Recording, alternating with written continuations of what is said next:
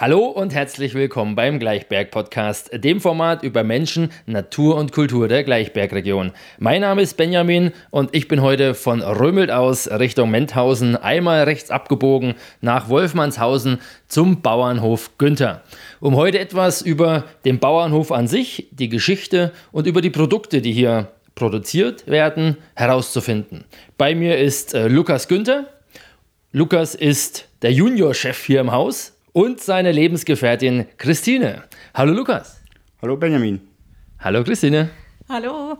Ihr wisst ja, dass wir immer erst mit so ein paar historischen Fragen im Interview starten. Lukas, kannst du uns was über die Entstehung des Bauernhofs erzählen?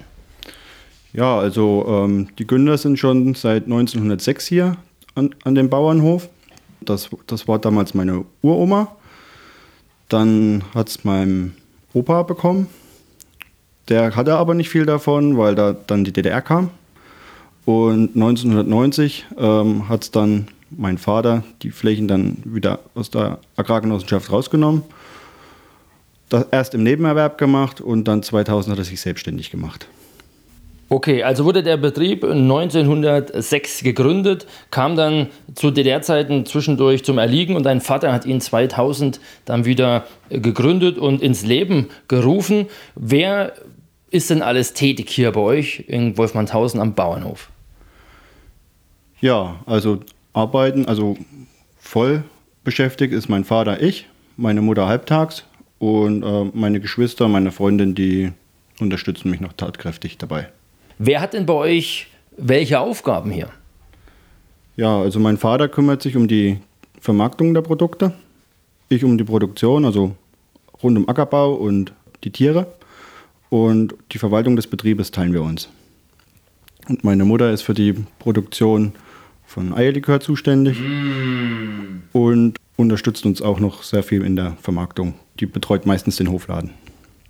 Mich würde tierisch interessieren, welche Tiere bei euch hier anzutreffen sind. Also was bewirtschaftet ihr alles für Tiere und Pflanzen und wie hat sich das Ganze vielleicht im, im Vergleich zu früher, also von 2000 an, verändert?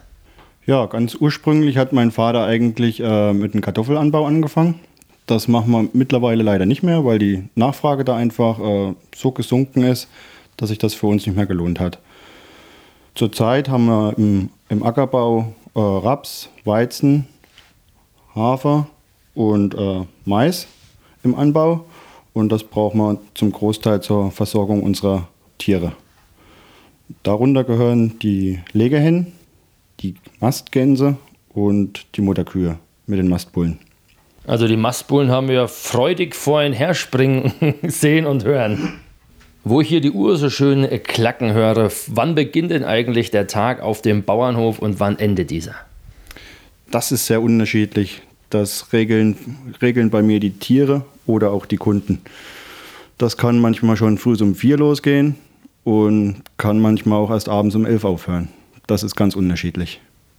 Um 4 Uhr kann es zum Beispiel schon mal losgehen in der in der Vorweihnachtszeit, wenn man mit dem Gänseschlachten dann ist.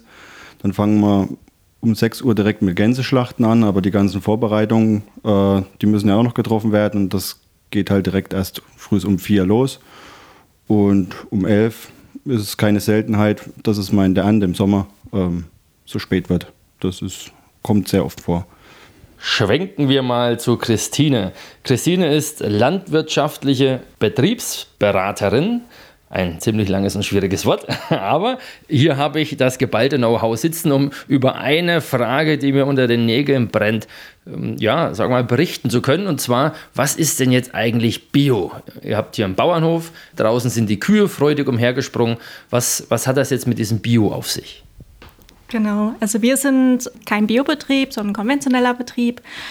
Aber ich finde es immer sehr schwierig, diese Schwarz-Weiß-Einteilung in Bio und konventionell. Also man kann ja fast sagen zwischen böse und gut, weil letztendlich machen wir auch vieles, was auch in die Bio-Richtung geht. Und ich würde dadurch sagen, dass wir eigentlich irgendwo dazwischen stehen. Also ich sehe zum Beispiel, äh, dass wir unser Futter größtenteils selber anbauen für unsere Tiere und auch unsere Kühe, die stehen ganz jährig haben sie Auslauf in irgendeiner Form. Also im Sommer stehen sie auf den Wiesen, im Winter können sie ähm, jederzeit zwischen Stall und draußen wechseln, haben da Stroh zur Verfügung und auch unsere Gänse sind zum Beispiel den ganzen Tag draußen und kommen nur abends rein zum Schutz vom Fuchs oder so. Also hier geht es dann nur darum, dass die ein bisschen geschützt sind.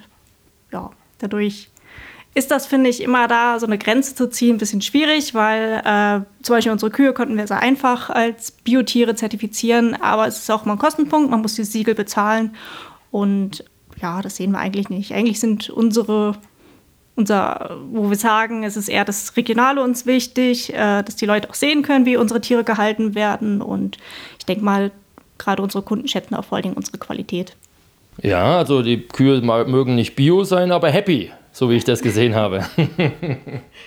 also, ich durfte ihn vorhin schon probieren und wir haben vorhin auch schon was über euren Eierlikör gehört. Wieso gibt es denn auf dem Bauernhof Eierlikör, Christine? Ja, erstmal, weil er sehr gut schmeckt. Das ist natürlich wichtig, aber äh, es ist natürlich ein Produkt von unseren Hühnern, was ja auch unser Hauptstandpunkt oder Standbein ist. Äh, und es ist bei den Eiern so, wir haben natürlich auch das normale Frühstücksei in verschiedenen Größen. Das ist vielleicht auch eine Besonderheit, die man nicht im Laden so einfach bekommt. Also wir haben wirklich die ganz kleinen Eier, die Esseier und bis zu wirklich den ganz großen XL-Eiern, die bei vielen auch sehr beliebt sind. Und es ist aber so, dass nicht immer jedes Ei perfekt ist. Also es gibt zum Beispiel auch Eier, die äh, leicht beschädigt sind. Das sind Knickeier. Die haben einen kleinen Riss oder so. Die können wir jetzt nicht in die Schachtel tun, aber die sind trotzdem noch essbar und genießbar und werden dann zum Beispiel zu Eierlikör verarbeitet oder auch Nudeln und ähm, ja, erfüllen dadurch ihren Zweck auch, beziehungsweise es ist ja immer noch ein gutes Produkt, das ja auch weiterhin verwendet werden soll und nicht weggeschmissen werden soll. Die Hedda hat sich ja dafür auch angestrengt, dass wir da auch ein Ei bekommen. Okay, jetzt lüften wir das Geheimnis. Es gibt Eierlikör, es gibt Nudeln. Was gibt es bei euch alles zu kaufen, Christine, und wo? Ja, neben den Produkten, die du jetzt schon genannt hast, ähm, haben wir dann auch noch unsere Weihnachtsgänse. Das ist natürlich jetzt auch die wichtige Saison, wo es jetzt losgeht mit den Bestellungen, wo jetzt dann auch ab dem ersten Advent wird bei uns dann geschlachtet und dann kann man sozusagen frisch seine Gans gleich holen für Weihnachten. Die Gänse am besten telefonisch bestellen, direkt am Hof. Kann man auch nachfragen, aber telefonisch sind wir eigentlich immer erreichbar, dass man eben einen Termin ausmacht zum Abholen der Gans. Unsere anderen Produkte bekommt man eigentlich äh, direkt in, am Hof auch. Wir haben hier einen Verkaufsautomaten und einen kleinen Verkaufsraum, aber der Automat, der ist 24 Stunden erreichbar, deswegen ist das immer die bessere Adresse. Und wir haben noch zwei weitere Verkaufsautomaten. Einer steht in Zuhl und einer in Rohren Agrargenossenschaft. Und ja, sonst gibt es auch noch ein paar einzelne Läden, wo man auch immer noch mal ein paar Eierschachteln und Nudeln bekommt. Das sind dann manchmal Tankstellen in der Umgebung oder Bäckereien in der Umgebung, die eben der Schwiegervater da mit dem Auto beliefert. Und Lukas hat sozusagen noch eine Wortmeldung, wo es noch Eier zu kaufen gibt. Ja, in den Filialen des Rohrer Getränkevertriebs äh, in Wolfmannshausen, Meining, Steinbach-Hallenberg und Römhild. Na dann, auf zum Eierkauf. Jetzt kam noch Christina reingeschneit, äh, Lukas äh, Mama, die uns noch was zu den Zukunftsaussichten und, auf, und zu den Wünschen sagen würde. Was würdet ihr euch also für den Bauernhof und für die Zukunft wünschen? Ja, also ich würde mir wünschen für den Bauernhof, dass es irgendwie weitergeht.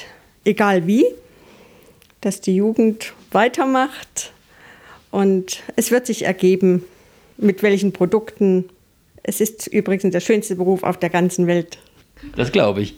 Ja, das waren also die Worte für die Zukunft. Das würde ich mir auch wünschen, dass das Ganze hier ja, wertgeschätzt wird und auch äh, weiterhin so beibehalten werden kann. Denn das ist, wie wir gerade schon sagten, einer der ursprünglichsten Berufe eigentlich überhaupt. Und ja, ich wünsche euch alles Gute für die Zukunft. War schön, dass ich hier sein durfte und vielen Dank für den Eierlikör. Mach's gut, Lukas, und mach's gut, Christine und Christina. Ciao. Tschüss. Tschüss.